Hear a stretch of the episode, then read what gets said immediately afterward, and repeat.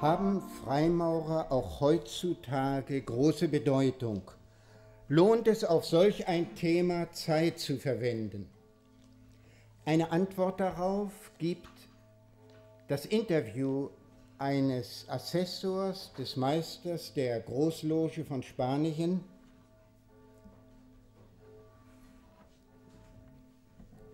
Spanien, das übrigens nur 3000 Freimaurer zählt.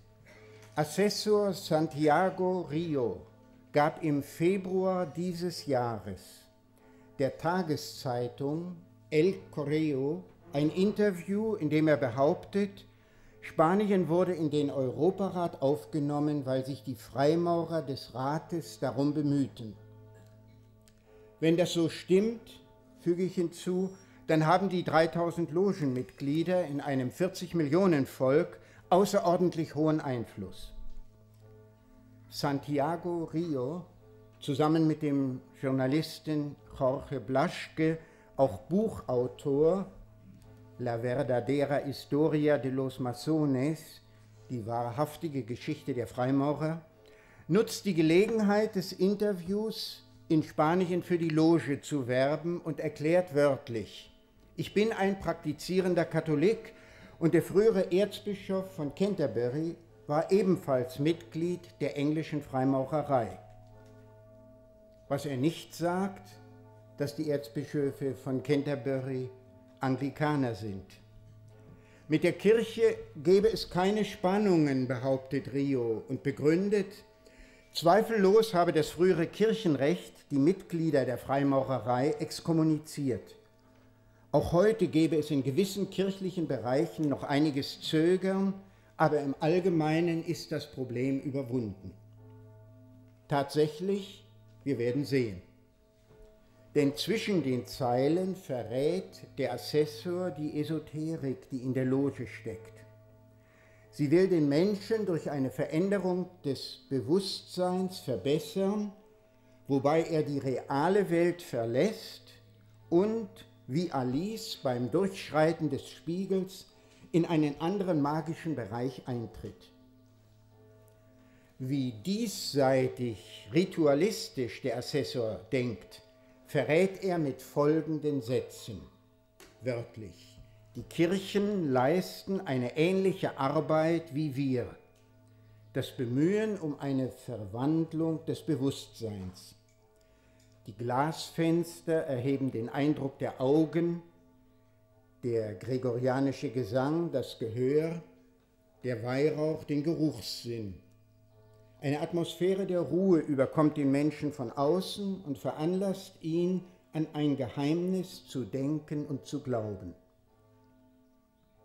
Kein Wort davon von Santiago Rio, dass der dreieinige Gott in der Liturgie durch Christus und seinen geheimnisvollen Leib die Kirche handelt. Der Freimaurer Rio bleibt im Äußeren, im Äußerlichen stecken. kirchliche Gespräche mit Freimaurern. In den 70er Jahren des vergangenen Jahrhunderts sind die Freimaurer voller Hoffnung. Jahrelange Gespräche zwischen ihnen und Kardinal König, dem Erzbischof von Wien, scheinen erfolgreich zu verlaufen. Die Wiener Wochenpresse jubelt bereits, dass für alle Mitglieder der Logen die Exkommunikation im Kirchenrecht festgeschrieben aufgehoben werde auch für den österreichischen Bundeskanzler Fred Sinowatz. Doch zum Ende des Kirchenjahres 1983 erklärt Kardinal Ratzinger. Es wurde die Frage gestellt, ob sich das Urteil der Kirche über die Fraumaurerei durch die Tatsache geändert hat, dass der neue Codex Juris Canonici sie nicht ausdrücklich erwähnt wie der frühere. Diese Kongregation ist in der Lage zu antworten, dass diesem Umstand das gleiche Kriterium zugrunde liegt wie für andere Vereinigungen, die gleichfalls nicht erwähnt wurden, weil sie in breitere Kategorien eingegliedert sind. Und weiter Kardinal Ratzinger wörtlich, das negative Urteil der Kirche über die freimaurerischen Vereinigungen bleibt also unverändert weil ihre Prinzipien als unvereinbar mit der Lehre der Kirche betrachtet wurden und deshalb der Beitritt zu ihnen verboten bleibt. Die Gläubigen, die freimaurerischen Vereinigungen angehören, befinden sich also im Stande der schweren Sünde und können nicht die heilige Kommunion empfangen. Autoritäten der Ortskirche steht es nicht zu, sich über das Wesen freimaurerischer Vereinigungen in einem Urteil zu äußern, welche das oben Bestimmte außer Kraft setzt. Mit Ortskirche sind die Bischöfe gemeint. Papst Johannes Paul II. hat diese Erklärung bestätigt und ihre Veröffentlichung angeordnet. Soweit Kardinal Ratzinger, Präfekt der Kongregation für die Glaubenslehre im Jahr 1983. Plötzlich sind die Hoffnungen der Freimaurer dahin. Wie entstand ihre Gemeinschaft? An den mittelalterlichen Bauhütten waren freie Maurer der Kathedralen in Bruderschaften organisiert. Die Steinmetze gaben technisches Geheimwissen weiter, eigene Gesetze, aber auch geheime Bräuche und Erkennungszeichen. In den Dombauhütten, Logen genannt, fanden die Versammlungen der Zunft statt, reine Männerclubs. Seit 1475 traten zuerst in England auch Nichtmaurer bei. Die Lehrlinge, Gesellen und Meister wählten ihren Vorsitzenden, den Meister vom Stuhl. Lehrlinge erhalten ihr Losungswort, die Meister ihr Passwort. Noch heute hält der Meister vom Stuhl einen Hammer in der Hand. Die kirchliche Prägung wurde allerdings von der Zunft verzerrt. Wenn zum Beispiel der 23. Freimaurergrad Chef des Tabernakels genannt wird, der 24. Prinz des Tabernakels. Allerdings kennen Freimaurer die unterschiedlichsten Riten. 1717 schließen sich vier Londoner Logen zur ersten Großloge zusammen, weil das St. Johannesfest 24.06. der Termin ist, nennen sie sich Johanneslogen. Bereits 1723 heißt es in den Statuten, ihre besonderen Meinungen sind den Freimaurern selbst überlassen. Also Relativismus pur. Bereits 1730 betont die Erklärung, das Geheimnis der Freimaurerei, ich zitiere, das oberste Ziel der Freimaurerei ist die Schaffung einer Weltrepublik. Dazu müssen die wichtigsten Ordnungskräfte, die Monarchie, die katholische Kirche und die Familie zerstört werden. 1737 bildet sich die Großloge in Deutschland. Heute zählt sie hier 14.000 Mitglieder. Vor der NS-Zeit waren es 76.000. Weltweit sind 6 Millionen Maurer in 45.000 Logen organisiert. Warum distanziert sich die Kirche von der Loge? Die offizielle Doktrin der Maurer ist eine Art Deismus. Den christlichen Glauben an den dreieinigen Gott lehnen sie ab. Sie glauben an einen Schöpfer, den allmächtigen Baumeister aller Welten, meist aus Scheu abgekürzt, ABAW genannt. Die offizielle Logenideologie lehnt Wunder und übernatürliche Offenbarungen ab, also Gottes Eingreifen in die Schöpfung und damit auch die Menschwerdung des Gottessohnes. Gott wird als eine Art Zuschauer des Weltgeschehens gesehen alle Religionen würden ja den einen Gott verehren. Jesus als einziger Weg zum Vater, wie es Johannes 14,6 darstellt, wird geleugnet. Warum distanziert sich die Kirche von der Loge? Die offizielle Doktrin der Maurer ist eine Art Deismus. Den christlichen Glauben an den dreieinigen Gott lehnen sie ab. Sie glauben an einen Schöpfer, den allmächtigen Baumeister aller Welten, meist aus Scheu abgekürzt ABAW genannt. Die offizielle Logenideologie lehnt Wunder und übernatürliche Offenbarungen ab, also Gottes Eingreifen in die Schöpfung und damit auch die Menschwerdung des Gottessohnes. Gott wird als eine Art Zuschauer des Weltgeschehens gesehen. Alle Religionen würden den einen Gott verehren, Jesus, wie in Johannes 14,6 erwähnt, als einziger Weg zum Vater wird geleugnet. Katholisch zu sein gilt als persönliche Überzeugung unter den Freimaurern oder als Vorurteil. Freimaurer lehnen jedes Dogma, jeden Lehrsatz des Credo ab, allerdings nicht ihr eigenes Dogma, wonach es keine Dogmen gibt. Und ebenso befürworten sie das Dogma der Humanität. Als sich 1995 die obersten Freimaurerräte aus 39 Ländern in Lausanne treffen, bestehen nur wenige Freimaurer darauf, den christlichen Glauben in irgendeiner Form zu bekennen.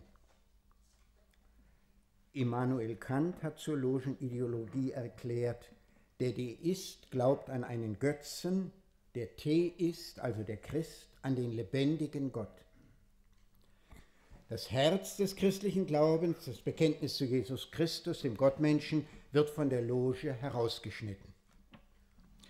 Immer wieder wird die Ringparabel aus Lessings Nathan der Weise als das Gleichnis der Freimaurerei herausgestellt. Denn die Maurer wollen ethisch und sittlich sein, stellen aber das Gewissen des Einzelnen über alles andere. Sie vertrauen auf die Kraft zur Einsicht, dem Sittengesetz zu gehorchen, als Christ, als Jude oder als Moslem. Doch der weise Nathan der Ringparabel der 1187 Jerusalem eroberte, war gar nicht so gerecht. Er ließ Hunderte von gefangenen Templern und Hospitalitern töten und zahlte 50 Dinar für jede Enthauptung. Lessing verrät seine Absicht mit diesem Drama in einem Brief, mögen auch Kirche und Sakramente äußerlich erhalten bleiben, es geht um die Verunsicherung Einzelner. Wie arbeitet die Loge? Sie lebt mit Vorträgen, Feiern, weltlichen Veranstaltungen und von ihrer einmal monatlich stattfindenden sogenannten Tempelarbeit. Dazu gibt es eigene Frauengruppen oder Einladungen zu speziellen Treffen. Ziel ist die Vervollkommnung des Einzelnen. Deshalb müssen die Riten vertraulich bleiben, auch der eigenen Familie gegenüber. Riten werden wie magische Gästen behandelt, als hätten die Zeremonien aus sich eine Kraft. Zum Beispiel symbolisiert ein Winkelmaß das Gewissen, ein Zirkel die Menschheit. Gewiss prägen sich Wiederholungen ein, zudem gibt es Selbst- und Fremdsuggestion. Letztlich handelt es sich aber doch um verbrämten Indifferentismus. Ein Tisch dient der Loge als Altar. Der Meister vom Stuhl blickt nach Osten. Auf dem Tisch liegt die Bibel aus oder der Koran oder Talmud oder auch die Sammlung der Veden. Ehre für jedes Buch des Glaubens heißt es. Jede Aufnahme in einen der 33 Grade, eine ganze Hierarchie, ist mit neuen Riten verbunden. So wird auch eine Art Ostern rituell begangen. Im Dunkeln brennen drei Flammen, ein offener Sarg steht da, bedeckt mit einem Trauertuch. Brüder tragen Kapuzenmantel mit Seeschlitzen, packen den Kandidaten und legen ihn in den Sarg. Die Hiram-Legende wird verlesen, eine Verzerrung des Alten Testamentes.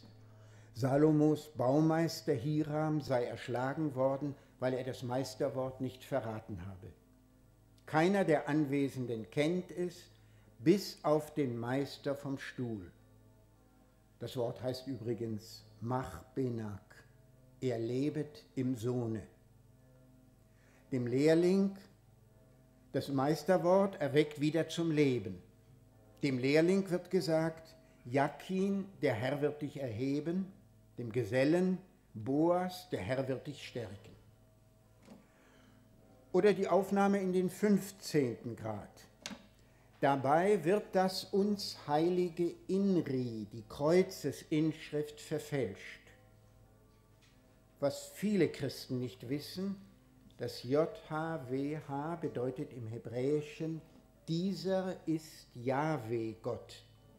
Deshalb wollten die Hohenpriester eine Änderung der Inschrift. Der Loge bedeutet das Inri, durch das Feuer wird die Natur zur Unversehrtheit erneuert. Dass solche Verfälschungen eine reale Auswirkung haben, zeigt ein Wort des ehemaligen Präsidenten von Tschechien, Václav Havel. Die Welt scheint noch nicht reif für einen universellen Messias zu sein, der alle bestehenden Religionen ersetzt und alle Weltbürger anspricht. Auch Altbundeskanzler Helmut Schmidt erklärte, dass er mit dem Dreifaltigkeitsglauben nichts anfangen könne. Ist die Loge eine Art Gegenkirche? Der französische Hochgradmaurer Marsaudon erklärt, Katholiken, orthodoxe Protestanten, Hindus, Buddhisten, Freidenker und gläubige Denker sind bei uns nur Vornamen. Unser Familienname ist Freimaurerei. Deshalb verbietet die Kirche ihren Mitgliedern den Beitritt zur Loge, auch wenn sie sich vielerorts als Gesellschaftsverein gebärdet. Geht es zu weit, wenn die Loge sogar als Kirche des Satans bezeichnet wird? Sie kennt keine absolute Wahrheit, keine absolute Moral. Und Christus sagt, wer nicht für mich ist, ist wider mich. Anna-Katharina Emmerich schildert die Loge in ihren Visionen ausgezeichnete Menschen, die, ohne es zu wissen, im Reich der Gräuelkirche arbeiten. Sie spricht von Wohltätigkeit ohne Jesus von Wissenschaft ohne Gott. In Lippstadt, woher ich komme, wurden meine Ordensschwestern einmal vom inzwischen verstorbenen obersten Weltfreimaurer angesprochen, der auch in Lippstadt wohnte. Wenn es ihnen an etwas fehle, sollten sie es ihm ruhig sagen, er würde helfen. Die Schwestern lebten, Franziskanerinnen, sehr arm. In ihrer Petersdom-Vision sieht Anna-Katharina Emmerich die Maurer mit dem Schurz. Der Schurz ist aus Lammfell als Zeichen der Unschuld. Sie sieht auch Priester unter ihnen. Einzelne Logennamen verraten heute den absoluten Anspruch der Maurer. Zum Beispiel in Heilbronn heißt die Loge zum Brunnen des Heils. Der französische Großmeister Jacques Mitterrand bestätigt 1957, wir sind die Gegenkirche. Dass Freimaurer an einen Gott glauben, besagt noch nichts Endgültiges. Der heilige Jakobus schreibt 2.19, auch Dämonen glauben an einen Gott. Dass die Dämonen Gott fürchten, kann ich als Exorzist bestätigen.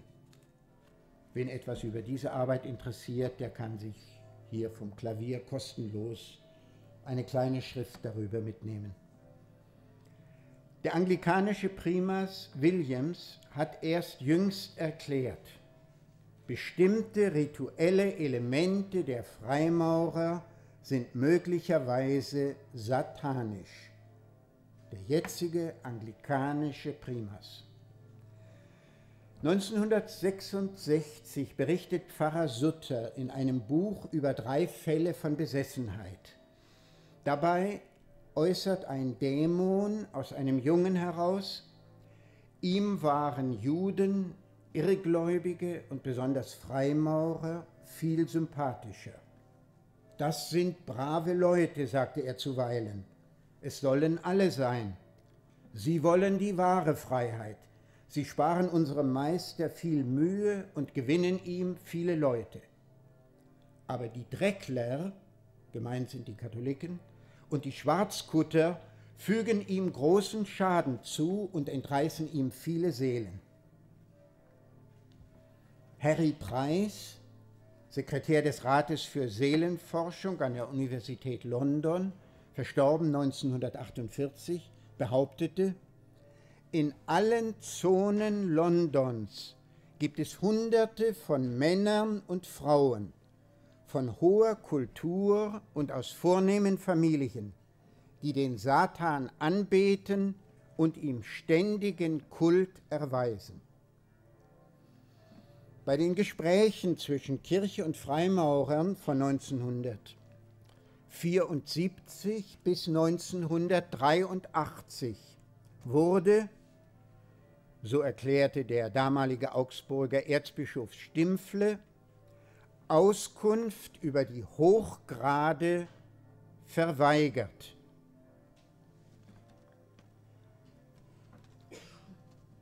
Die Loge verzerrt den christlichen Glauben. Jeder Freimaurer darf höchstens von sich selbst bekannt machen, dass er zur Loge gehört, nicht von anderen diese Naturreligion auf Vernunftbasis will einen geistigen Tempelbau vornehmen und bemächtigt sich damit eines biblischen Bildes, Epheser 2,2, hat aber den Schlussstein Christus nicht. Wenn zum Beispiel das Freimaurer Lexikon behauptet, dass alle Menschen Kinder Gottes seien, so verzerrt es damit den biblischen Begriff des Gotteskindes, der die Taufe voraussetzt. Alle Menschen sind sehr wohl Geschöpfe Gottes. Freimaurer erlangen die Gotteskindschaft ihrer Überzeugung nach durch die Bruderliebe, das Ziel des Freimaurerbundes. Christen erlangen die Gotteskindschaft nicht durch Selbsterlösung, sondern durch Christus und antworten mit Gottes Nächsten und Feindesliebe im neuen und ewigen Bund.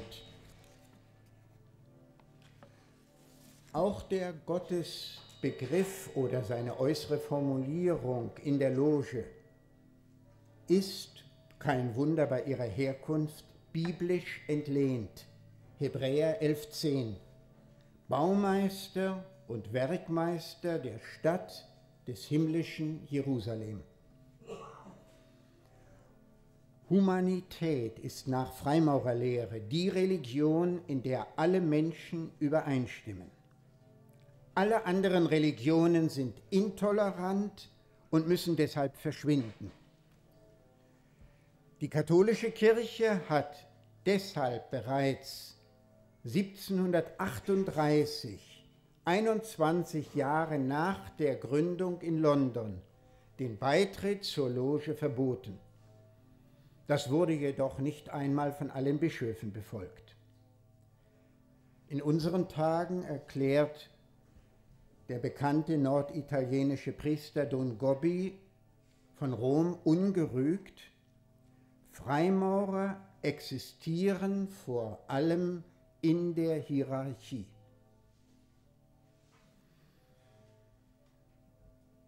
die Loge und der Erste Weltkrieg. 1903 wäre ein Freimaurer beinahe Papst geworden. Kardinal Rampolla, Staatssekretär bei Papst Leo XIII., der die Enzyklika Humanum Genus gegen Freimaurer geschrieben hat, vereinigte während der Nachfolgerwahl zunächst die meisten Stimmen auf sich.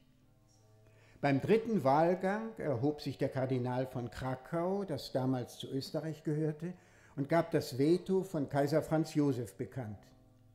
Gewählt wurde schließlich Pius X., übrigens von Oberschlesien aus in Norditalien eingewandert, seine Vorfahren. Im Nachlass von Kardinal Rampolla fanden sich verräterische Dokumente. Die Folge nach dem Veto des Krakauer Kardinals. 1913 erfolgt ein Mordanschlag auf Erzherzog Franz Ferdinand. Anders als sein Vorgänger Kronprinz Rudolf ist Franz Ferdinand kein Freimaurer. Rudolf endete 1989 durch Selbstmord in der sogenannten Meierling-Affäre der wahrscheinlich ein Putschversuch vorausging. In seinem Abschiedsbrief hatte Rudolf seinen Schwestern geschrieben als Freimaurer, wenn Vater stirbt, dann verlasst Österreich. Dann kommt ein Weltkrieg, auch gegen Deutschland, und eine Revolution. Der erste Anschlag auf Franz Ferdinand misslang. In Sarajevo hatten die Mörder dann Erfolg. Österreich wollte serbische Verschwörer verhaften, doch Serbien widerrief nach drei Stunden die bereits erteilte Erlaubnis und erklärte stattdessen den Krieg. Als 1915 Belgrad erobert wurde, fanden sich im Staatsarchiv Dokumente, wonach die Regierung teilweise aus Freimaurern bestand. Der damalige russische Weltgroßmeister der Loge soll ein Ultimatum abgelehnt haben. War der Sturz der christlichen Monarchien das Ziel, das bestätigt zumindest der Friedensplan von US-Präsident Wilson. Papst Benedikt XV. hatte einen Friedensplan vorgelegt über Nuntius Pacelli von München. Durch ein Missverständnis kam ein Schreiben der preußischen Großloge in die Hände Odo von Württembergs, damals Offizier im Generalstab, später Benediktiner. In dem Schreiben hieß es, Preußen werde nie vom Papst Frieden annehmen. Präsident Wilson, zugleich Großmeister der damals 5500 US-Logen, nannte in seinem 14-Punkte-Plan 1918 auch als Ziel, die Monarchien in Deutschland und Österreich zu stürzen.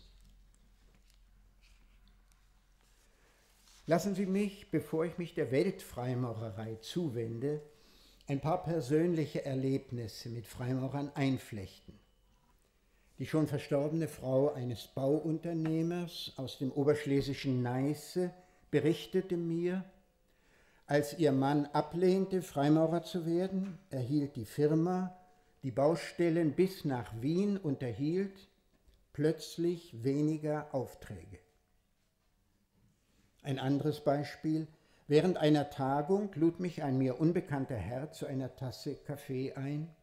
Im Gespräch stellte sich heraus, dass er der Chefredakteur einer bekannten Freimaurerzeitung war und von mir, ich halte Islam-Seminare, einen Beitrag über den Islam erbat.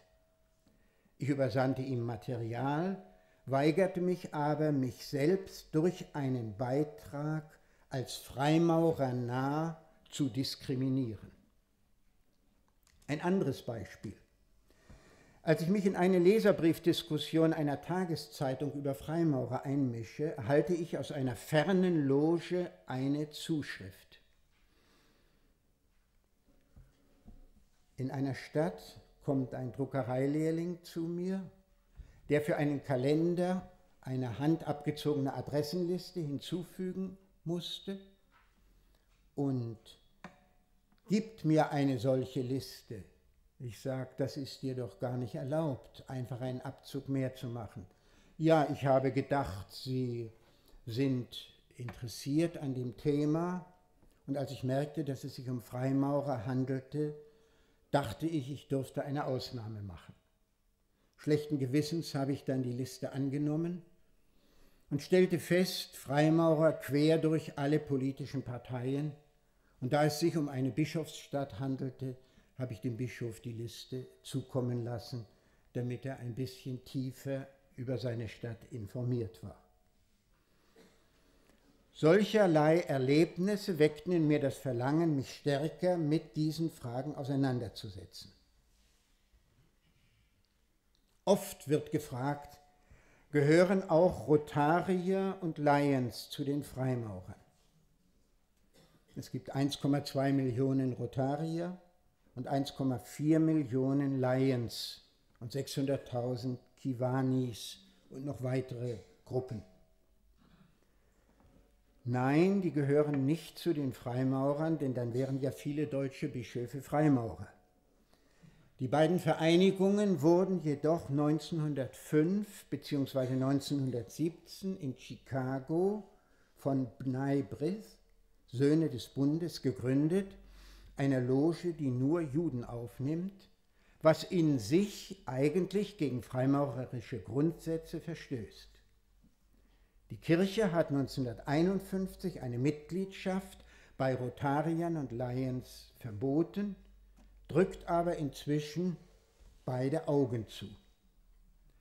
Durch wöchentliche Treffen mit Mahlzeit und Vortrag liegt eine große Bedeutung im Einfluss dieser Gruppen, die auch unverhohlen mit Freimaurern zusammenarbeiten. So schreibt das Rotary Magazin 4 2004, Freimaurer und Rotarier zu sein, ist in angloamerikanischen Ländern nicht ungewöhnlich. In den USA wird in Lebensläufen sogar eigens eine Mitgliedschaft in der Loge als etwas Besonderes ganz offen erwähnt. Auch wenn die Zahl der Freimaurer sich im letzten Jahrzehnt in manchen Ländern halbiert hat, so ist doch die Zahl derer, die freimaurerisch denken, gestiegen. Manchmal wird, auch aus Werbegründen, erst nach dem Tod einer Persönlichkeit in einem Nachruf bekannt gemacht, dass jemand Freimaurer war. Wie sollen sich aber zum Beispiel die Päpste Johannes der 23. und Paul VI. dagegen wehren, dass nach ihrem Tode, und zwar am 12.10.92, die große mexikanische Wochenzeitung Proceso durch den Großkommandeur des Obersten Rates mexikanischer Freimaurer, Carlos Vázquez Rangel, behaupten lässt, beide Päpste seien Freimaurer gewesen und am selben Tag in Paris in die erhabenen Geheimnisse der Bruderschaft eingeweiht worden. In dieser Behauptung sehe ich eine lügnerische Freimaurerwerbung für Mexiko, das immerhin 71 Jahre lang freimaurerisch beherrscht war, während in den letzten Jahrzehnten dort der Einfluss etwas zurückgegangen ist. Anders ist sicher die Enttarnung von Erzbischof Annibale Bugnini zu sehen, des Vaters der heutigen Liturgie, der von Papst Paul VI. in den Iran strafversetzt wurde, als Erzbischof Bugnini als Freimaurer enttarnt wurde. Dafür gibt es absolut sichere Quellen. Die Loge im Zweiten Weltkrieg. Die Freimaurer wurden ungewollt enttarnt. Als die Vichy-Regierung in Frankreich die Logen auflöste und deren Archive beschlagnahmte, entdeckte sie mehr als 100 Fragen, die Aufnahmekandidaten bei Hausbesuchen gestellt werden. Und auch deren Antworten. Fragen waren zum Beispiel, welche Zeitung lesen Sie, welchen Politiker bevorzugen Sie, sind Sie für freie Liebe, haben Sie uneheliche Kinder? Würden Sie sich einäschern lassen? Was halten Sie von Homosexualität? Was von Abtreibung? Einer, von dem auch die Antwort erhalten ist, antwortete auf die Frage nach der Abtreibung, ich würde sie großzügigst zulassen. Er wurde in die Loge aufgenommen. Nun ist die Loge unter den 35.000 Maurern in Frankreich stärker als in anderen Ländern atheistisch geprägt. Großmeister Fred Zeller nennt sie 1972 die Republik im Schatten. Der Grand Orient, der große Osten, zählt 140 Logen in Paris und 310 außerhalb. Bereits 1877 wurde das Auflegen der Bibel in der Loge und die Anrufung des allmächtigen Baumeisters aller Welten gestrichen. Noch vor kurzem behauptete in einem Pariser Prozess der französische Jurist Bernhard Méry, dass die Freimaurer in die französische Justiz hinein regieren würden, weshalb er vor Gericht stehe. Bei der Aufnahme in den Meistergrad lautet das Schlüsselwort in Frankreich gotteslästerlich, ich bin der ich bin. Die Selbstbezeichnung Gottes im brennenden Dornbusch. Zum 200. Jubiläum der Französischen Revolution 1989 wurde eine Kristallpyramide aus 666 Glasfacetten in Paris errichtet. Freimaurer waren 1789 und schon zuvor die treibenden Kräfte, sodass 40.000 Priester aus Frankreich fliehen mussten. Tausende von Ordensfrauen, man spricht von 300.000, wurden geschändet. Eine Göttin stellte in Notre Dame, eine Dirne stellte in Notre Dame die Göttin der Vernunft dar. Von Frankreich aus wurde 1991-92 die russische Freimaurerei wieder aufgebaut. Gorbatschow erklärte allerdings 1999, als der Westen Serbien bombardierte, wir waren uns über die neue Weltordnung einig. Russland wird den Verrat nicht vergessen. Weltweit führend sind die 1,9 Millionen Freimaurer der USA, etwa die Hälfte den südlichen Baptisten zugehörig. Die USA haben bisher 16 Freimaurerpräsidenten gehabt. Kennedy wusste, warum er den Präsidenteneid nicht auf die Logenbibel ablegte. Musste er deshalb sterben? Eisenhower hatte 26 Kabinettsmitglieder, die Freimaurer waren. Freimaurer Roosevelt berichtete dem Kardinal und Militärbischof Spellman 1943, von einem Treffen mit Stalin. Er berichtete deswegen, weil Spellman auch damals der Militärbischof der USA war. Die EU werde unter der Herrschaft Russlands stehen.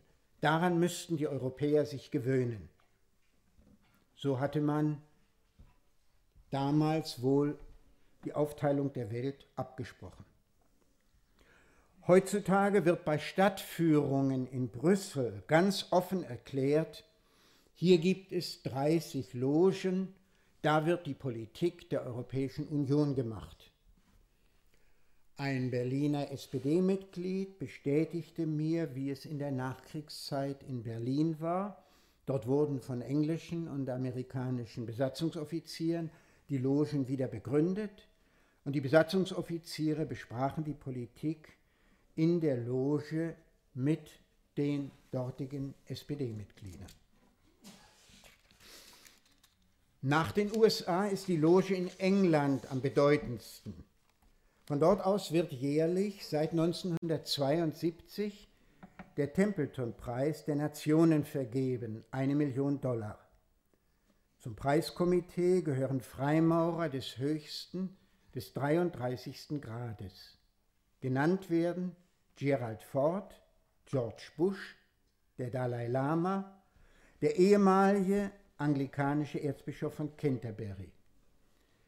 Genannt wird auch Otto von Habsburg. Ob er tatsächlich Mitglied der Loge ist, kann ich nicht nachweisen. Wohl, dass er im kleinen Kreis die Aufnahme der Türkei, auch Atatürk war Freimaurer, dass er im kleinen Kreis die Aufnahme der Türkei in die Europäische Union befürwortet hat.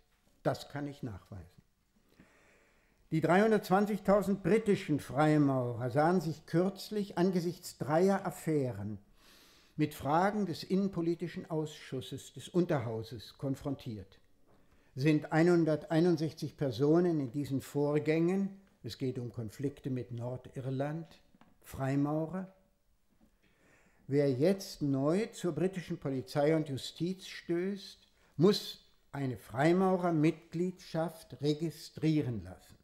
ist damals festgelegt worden. Auch Fatima hängt mit dem Freimaurertum zusammen.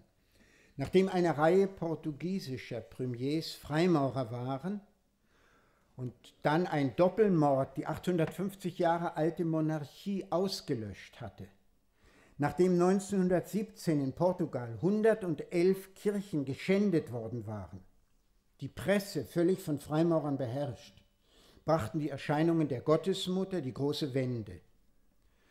Als 1922 die erste Kapelle in Fatima durch Dynamit zerstört worden war, kamen 60.000 Beter zusammen und bekräftigten das Wort der Gottesmutter, Portugal wird seinen Glauben nie verlieren. 1931, 14 Jahre nach den Erscheinungen, wurde Fatima kirchlich anerkannt. So können wir den Freimaurer Streifzug durch viele Länder fortführen, zum Beispiel der jetzige König von Schweden, Karl der 16. hat abgelehnt, wie seine Vorväter, Großmeister der Loge zu werden. Der 1950 verstorbene König Gustav Adolf hatte offen zugegeben, als König bin ich nichts, nur durch und über die Loge kann ich regieren. Als er gefragt wurde, ob er Zugeständnisse machen müsse, gab er das offen zu und sagte wörtlich zum Beispiel, muss ich in die liberale Schulrichtung einwilligen, in die Entchristlichung des öffentlichen Lebens, ins Aufheben des Eherechts. Auch Israel hat Freimaurer. Der 1995 ermordete Ministerpräsident Rabin war Freimaurer im 32. Grad. Bei der Aufnahme in den 30. Grad, Ritter Kadosch genannt, musste er den symbolischen Stich mit dem Degen durch eine papierene Papsttiara führen. In Italien ist die Loge stärker als zum Beispiel in Deutschland atheistisch geprägt. Staatsanwalt Cordova behauptete jüngst, das Leben in Italien sei von Geheimbünden beherrscht, womit er natürlich auch die Mafia meinte. 1917 zum 200. Logenjubiläum wurde auf dem Petersplatz von italienischen Logen ein Spruchband entrollt, Satan wird im Vatikan herrschen und der Papst wird sein Sklave sein.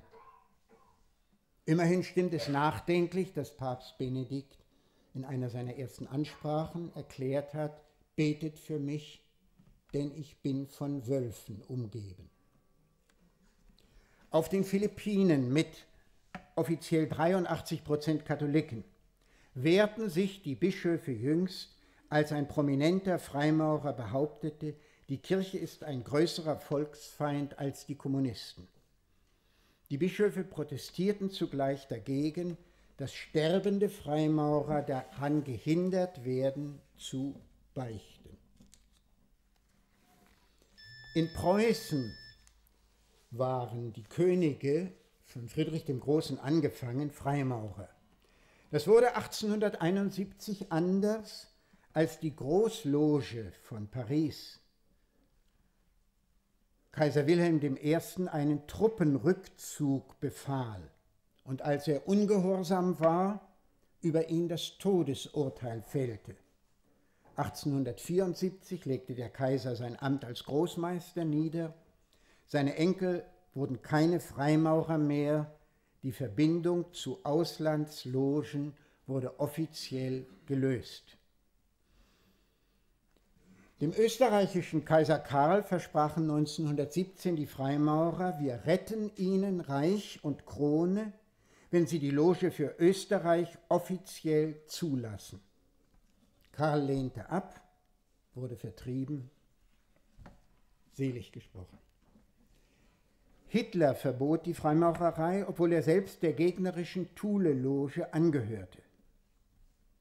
Heute ist die Politik, obwohl im Vereinsleben der Freimaurer offiziell Religion und Politik ausgeklammert werden, von der Loge beherrscht.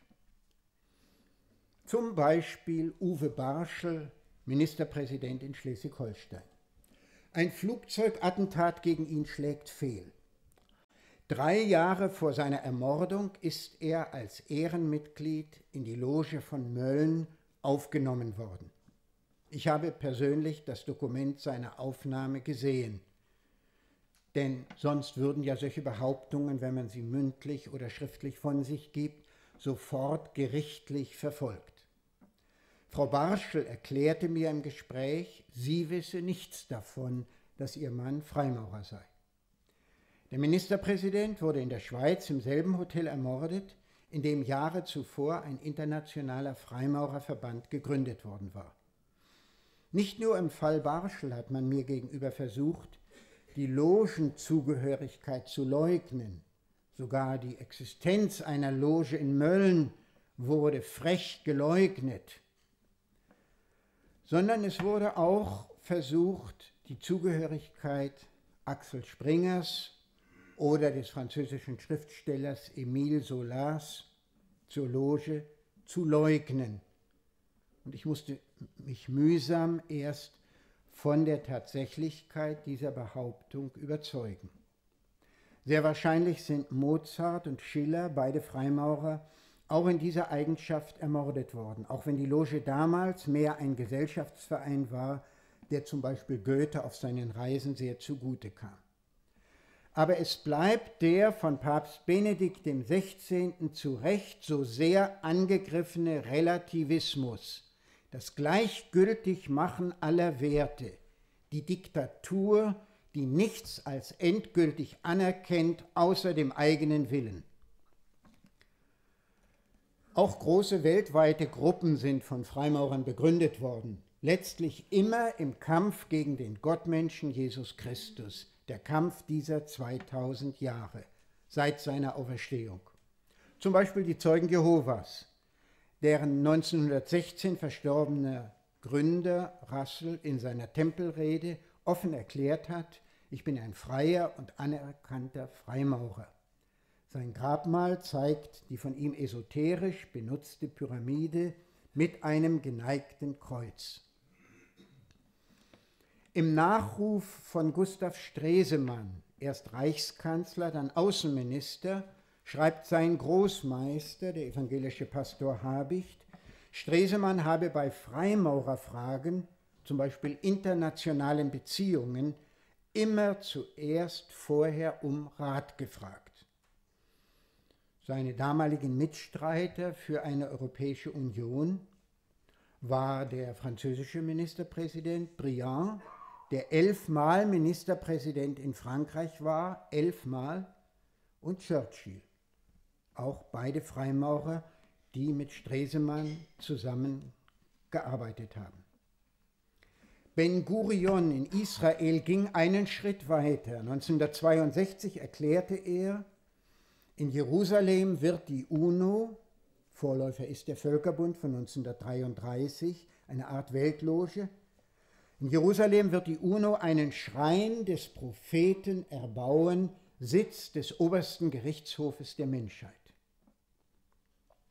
In Frankfurt am Main trägt der Messeturm mit 256 Metern, der höchste Büroturm Europas, eine gläserne Pyramide mit Rotlicht, von manchen als Freimaurerzeichen gedeutet. Wird es zu einer Welteinheitsreligion über die Loge kommen? Zu Küngs Weltethos bekennen sich auch solche Männer, wie der ehemalige Ministerpräsident Teufel von Baden-Württemberg oder der jetzige Bundespräsident Köhler. Bisher ist das Weltkloster von Hans Küng für 27 Millionen Euro in Radolfzell geplant, gescheitert.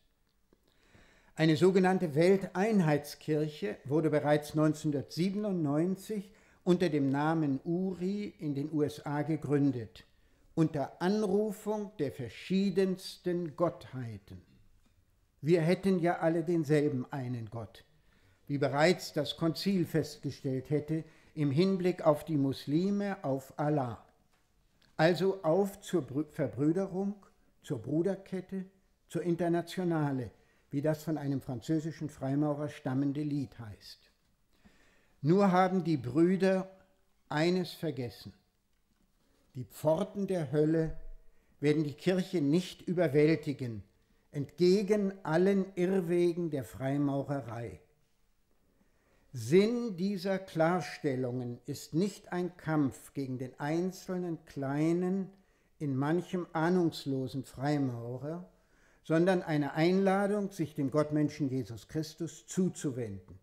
Zugleich sollen alle Christen gewarnt werden, sich der Loge zuzuwenden. Gerne nehme ich zu den Darlegungen Korrekturen an.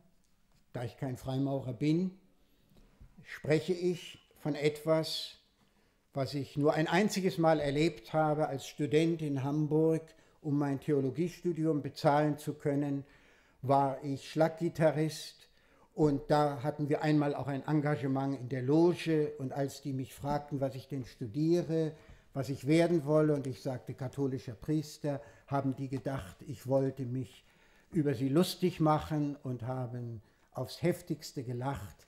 Das war meine einzige Beteiligung bisher in meinem Leben an einer Logenveranstaltung. Ich danke für Ihre Aufmerksamkeit.